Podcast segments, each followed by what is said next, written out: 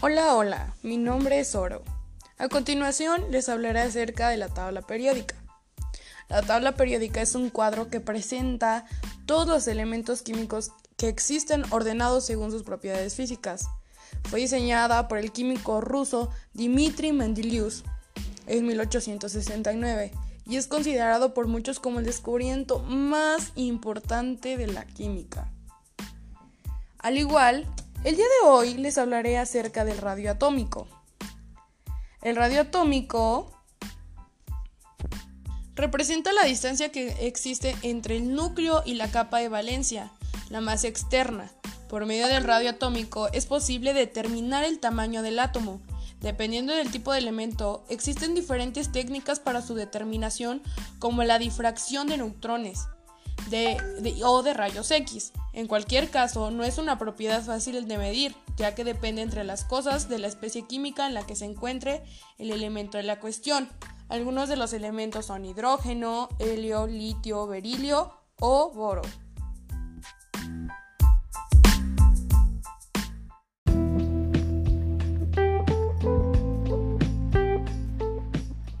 Para los que no saben mi nombre, me presento, soy helio, el elemento químico de mayor energía de ionización, y me puedes encontrar en la tabla periódica situada en la columna 18.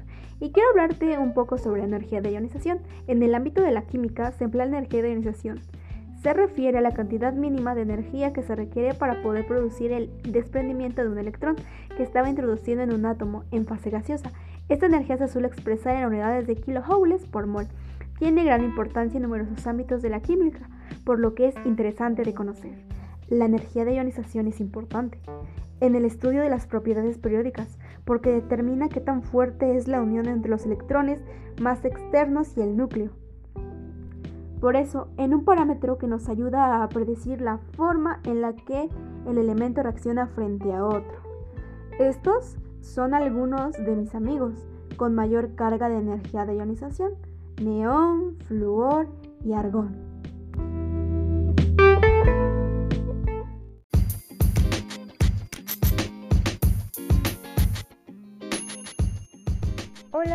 Buenas tardes. Yo soy Aluminio.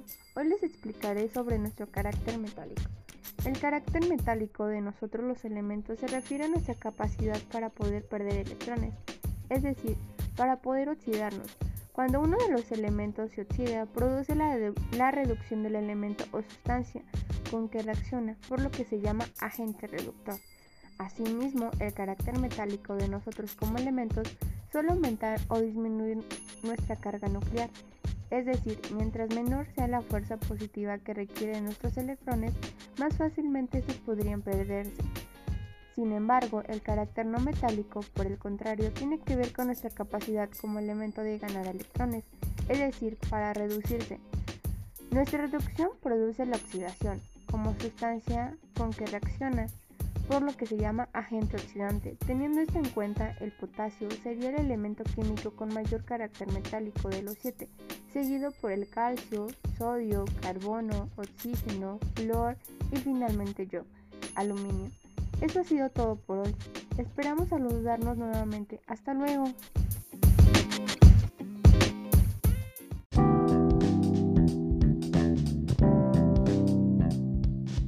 Hola, mi nombre es Fluor y les explicaré qué es la afinidad electrónica. Es otra propiedad periódica que nos da información sobre el comportamiento químico de los elementos. Sin embargo, esta propiedad de los elementos químicos no tiene un comportamiento regular a lo largo de la tabla periódica, ya que depende de muchos factores.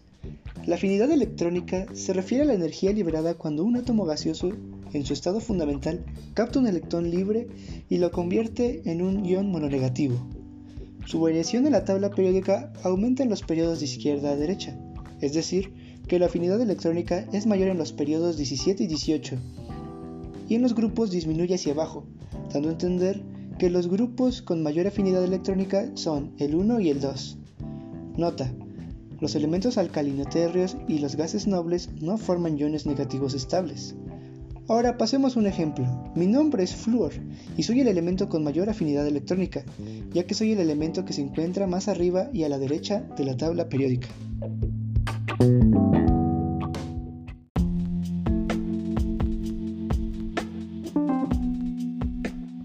Hola, me presento, soy Flor, el elemento más electronegativo, y les vengo a platicar sobre la electronegatividad. Para empezar, debemos saber, ¿qué es la electronegatividad?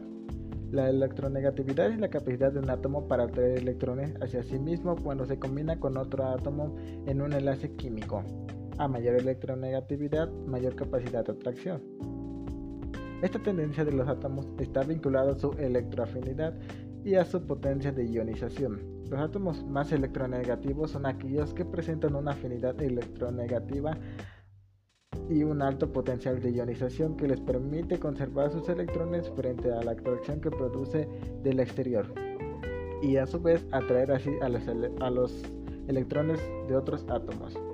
Bien, ahora hablaremos de los tipos del enlace. ¿Qué son los tipos de enlace? y los tipos de enlace cuando se unen los átomos cuyas electronegatividades resaltan muy distintas entre sí, se establece un enlace iónico.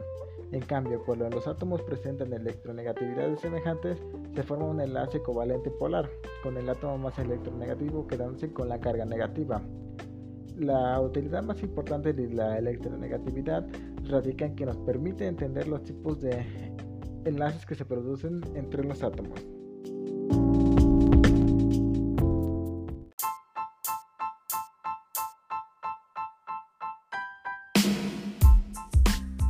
La tabla periódica es un esquema de todos los elementos químicos establecidos por orden de número atómico creciente y en una forma que refleja la estructura de los elementos. Los elementos están formados por 7 hileras horizontales, llamadas específicas, y en 18 columnas verticales, llamadas grupos. Fue un gusto estar con ustedes el día de hoy. Eso es todo.